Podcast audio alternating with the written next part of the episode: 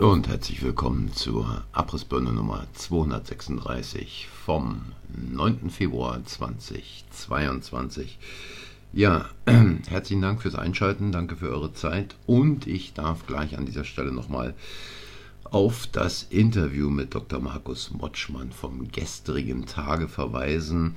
Wer es noch nicht gehört hat, einfach die Abrissbirne Nummer 235 einschalten und nochmal reinhören, was der Chefarzt der Augenklinik in Haldensleben zu erzählen hat. Äh, seine Geschichte, er hat in dem Moment, als die Impfpflicht fürs Gesundheitswesen beschlossen wurde, äh, sich arbeitslos gemeldet. Ja, in dem Zusammenhang ist mir dann ein kleiner Fehler unterlaufen bei der Abrissbirne Nummer 234. Da hing nämlich ein Stück des Interviews mit Dr. Markus Motschmann hinten dran. Aber das Ganze, das gesamte Interview findet ihr auf der gestrigen Abrissbirne. Ja, im Augenblick ähm, noch nicht so richtig heftig in den Schlagzeilen, weil man natürlich äh, diese ganze Sache so ganz langsam auch einschleichen lassen will, immer mehr äh, die Ukraine im Augenblick und da passt ja auch die Abrissbirne dazu. Äh, die Clinton-Obama-Bande mit ihren äh, Strippenziehern im Hintergrund versucht ja da gerade wieder mächtig ins Zündeln zu kommen. Und in dem Zusammenhang fiel mir gerade kürzlich ein, dass es im Jahr 2014, als es um diese Ukraine-Krise dort ging, da fiel mir also ein Kommentar in irgendeiner englischen Zeitung, ich weiß leider nicht mehr in welcher, der hatte fast äh, eine Dreiviertelseite und der hing auch lange bei mir neben der Tür, denn äh, er war ziemlich erschreckend, dieser Kommentar. Der Kommentator fragte damals, ist diese Ukraine-Krise vielleicht der Auftakt zum Dritten Weltkrieg. Ja, und in dem Zusammenhang habe ich hier nochmal ein Buch rausgekramt. Ich kann es nur einfach empfehlen, jedem empfehlen. Ich weiß nicht, ob es es mittlerweile noch zu kaufen gibt. Es gab ja darum auch einen ziemlichen, äh, ein ziemliches Gezerre. Zbigniew Brzezinski, die einzige Weltmacht, Amerikas Strategie der Vorherrschaft. Wichtig zu wissen ist, es kam 1900 es kam 1997 erstmals auf den Markt und ist dann im November 2015 vom Kopp Verlag verlegt worden in der ersten Auflage. Ähm, nachdem es schon mal vorher äh, irgendwie in Deutschland von einem anderen Verlag verlegt wurde. Und als der Kopp Verlag dann da auf deutschen Bahnhöfen äh, mit Anzeigen Werbung für machte, zog die Deutsche Bahn diese Anzeigenkampagne einfach zurück. Wenn man das Buch liest, weiß man äh, warum. Denn äh, Brzezinski beschreibt hier in diesem Buch die Strategie äh, der USA in den nächsten 20, 30 Jahren. Das heißt also, 97 ist es rausgekommen bis etwa 2030 und äh, in dem Zusammenhang hier vielleicht ein paar kurze Zitate. Da schreibt also äh, Brzezinski, Daher ist mit den ersten Aufnahmen mitteleuropäischer Länder in die Europäische Union nicht vor dem Jahr 2002 zu rechnen. Dennoch werden sich sowohl die NATO als auch die EU, nachdem die ersten drei neuen NATO-Mitglieder auch der EU beigetreten sind, mit der Frage beschäftigen müssen, wie und wann die Mitgliedschaft auf die baltischen Republiken Slowenien, Rumänien, Bulgarien und die Slowakei und Achtung, jetzt kommt's, und zuletzt vielleicht sogar auf die Ukraine ausgedehnt äh, werden kann. Und äh, zwei Seiten weiter schreibt er dann, irgendwann zwischen 2005 und 2010 sollte die Ukraine für ernsthafte Verhandlungen sowohl mit der EU als auch mit der NATO bereit sein, insbesondere wenn das Land in der Zwischenzeit bedeutende Fortschritte bei seinen innenpolitischen Reformen vorzuweisen und sich deutlicher als ein mitteleuropäischer Staat ausgewiesen hat. Nun ja, also da muss man sich doch mal die Frage ganz entspannt stellen, inwieweit äh, die Ukraine dort innenpolitische Reformen vorzuweisen hat, inwieweit dieses Land nicht von vorn bis hinten komplett korrupt ist, noch korrupter als Deutschland.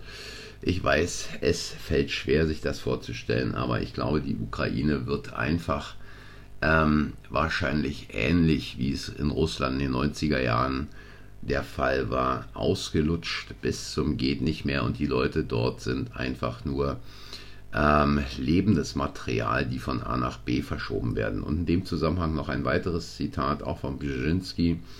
Amerikas zentrales geostrategisches Ziel in Europa lässt sich also ganz einfach zusammenfassen. Durch eine glaubwürdigere transatlantische Partnerschaft muss der Brückenkopf der USA auf dem eurasischen Kontinent so gefestigt werden, dass ein wachsendes Europa ein brauchbares Sprungbrett werden kann, von dem aus sich eine internationale Ordnung der Demokratie und Zusammenarbeit nach Eurasien hinein ausbreiten lässt. Ja, ich würde sagen, das beschreibt eigentlich schon alles. Ähm, also der Brückenkopf Europa, der Westen, von dem sich ähm, Amerika dann weiter nach Eurasien ausdehnen kann. Und nachdem dies ja mit Trump, mit der Regierungszeit äh, Trumps nicht so funktioniert hat, versucht man es jetzt erneut, schickt da seine Teletubbies wie die Baerbock äh, ins Krisengebiet für ein paar schicke Bilder und dass sie danach ein paar emotionale Stammeleien loslassen kann. Diese Typen sind doch so wenig daran interessiert, dass es wirklich einen Frieden in der Gegend gibt, wie nur äh, so wenig, wie man sich das nur irgendwie vorstellen kann. Ähm, und in dem Zusammenhang vielleicht auch äh, mal eine Frage, was ist eigentlich in der deutschen, ja, nicht nur Politik, sondern auch Außenpolitik los, wenn man an solche Größen wie Genscher beispielsweise denkt?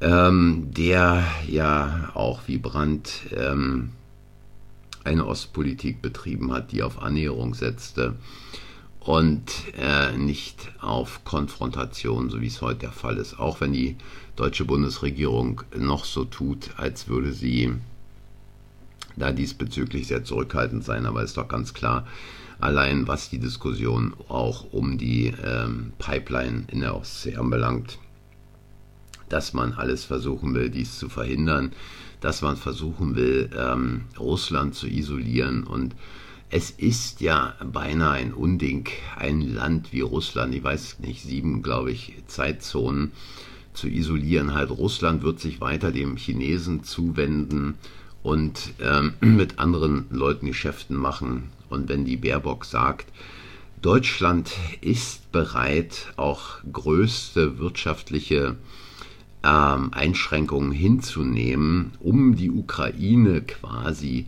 zu verteidigen, dann ist es äh, letztlich logisch, wenn sie sowas sagt, denn ihre Diäten laufen weiter. Es interessiert sie nicht, ob da in Deutschland Firmen, die bisher mit Russland im Geschäft stehen, äh, in die Pleite getrieben werden. Und diesen Typen in Berlin äh, ist das ohnehin egal, wie man ja in den letzten zwei Jahren der Corona-Krise sehen kann. Ja, und ähm, hier noch vielleicht eine kleine Geschichte, die vielleicht nicht jeder mitbekommen hat. Äh, Baerbock holt jetzt die Greenpeace-Chefin Morgan ins Auswärtige Amt. Das heißt, ähm, da wird also die Greenpeace-Chefin aus Amerika als Staatssekretärin ins Auswärtige Amt Amt geholt, um zukünftige Klimakonferenzen vorzubereiten und um im Auswärtigen Amt arbeiten zu können, ähm, muss diese Frau die deutsche Staatsbürgerschaft beantragen. Es geht alles ganz fix, ist alles gar kein Problem.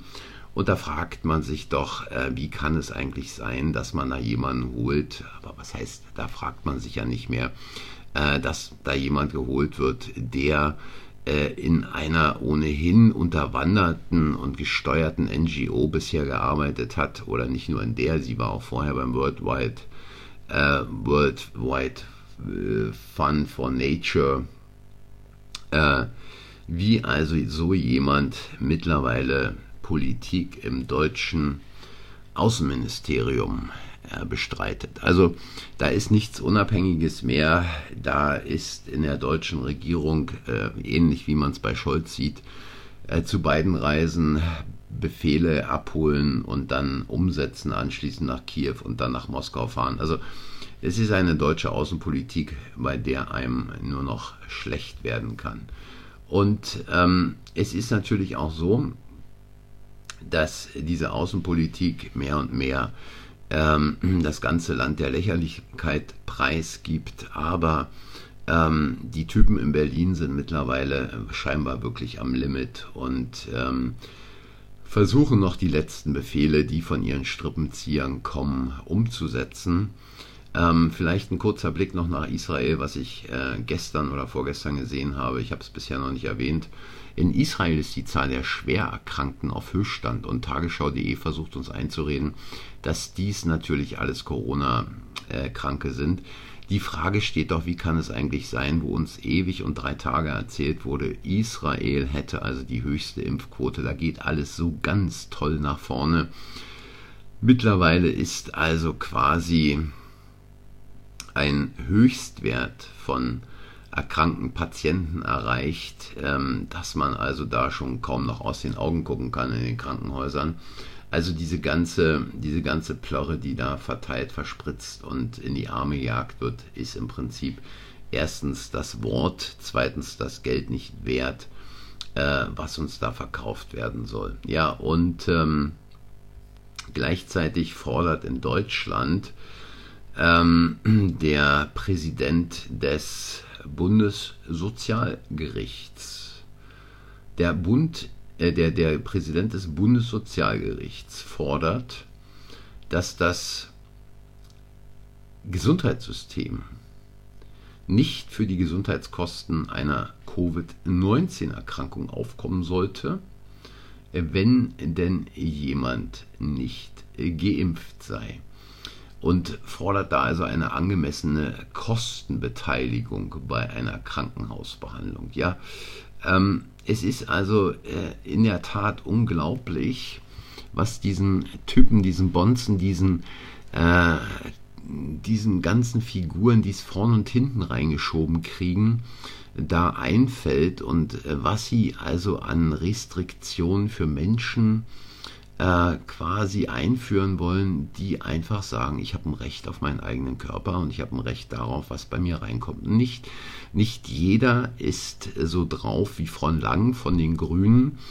die sich quasi wahrscheinlich doppelhändig ähm, durch äh, Frittenbuden äh, durcharbeitet. Ähm, da sind es auch nicht die Drüsen bei ihr, sondern diese Frau verursacht Kosten. Das genau sind die Typen, die Kosten verursachen die eben äh, sich in Frittenbuden äh, freihalten, die wahrscheinlich keinen Sport machen und äh, die dann mit kaputten Knien irgendwo im Krankenhaus enden, die mit Diabetes im Krankenhaus enden, die nicht bereit sind, auch nur irgendeinen Schritt zu viel zu machen, um sich selbst und ihren Körper gesund zu halten. Aber da gibt es diesen alten Spruch, in einem gesunden Körper wohnt ein gesunder Geist. Ja, da kann man mal drüber nachdenken, wie das bei so manchem deutschen Politiker aussieht, wenn man da zum Beispiel an die schlanke, ranke Tanne äh, Peter Schnall den Engelgürtel, äh, den Gürtelenger ähm, äh, Altmaier denkt. Ja, jetzt wäre mir doch fast der Name entfallen, schon so lange her, dass der Kollege sich nicht mehr vor den Kameras breit gemacht hat. Und ähm, es ist ja, sind ja nur zwei Beispiele für äh, irgendwelche rücksichtslosen Politiker, die uns was von Gesundheit erzählen wollen und selber genau das Gegenteil tun und anschließend dann die Sozialkassen belasten.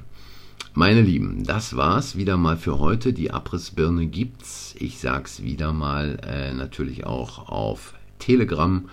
In der Zwischenzeit auch auf Getter und äh, da noch mit ein bisschen anderem Material. Ich sage danke für eure Zeit, fürs Zuhören. Wenn es euch gefallen hat, hinterlasst ein Like, abonniert den Kanal und sagt anderen, dass der Kanal existiert. Hier nochmal, ich muss Werbung machen für das Interview gestern mit Dr. Markus Motschmann. Hört da rein. Es ist ein super Teil geworden. Der Mann hat viel zu erzählen. Und ja, ähm, ansonsten würde ich sagen, wenn Sie mir die Bude nicht abdrehen, wenn Sie den Kanal nicht dicht machen, dann hören wir uns morgen wieder und sollten Sie den Kanal dicht machen, abdrehen, Ähm, es scheint sich ja auch bei Spotify einiges zu verändern. Dann geht es natürlich in jedem Falle auf Telegram und Getter weiter. Bis dahin macht's gut und tschüss.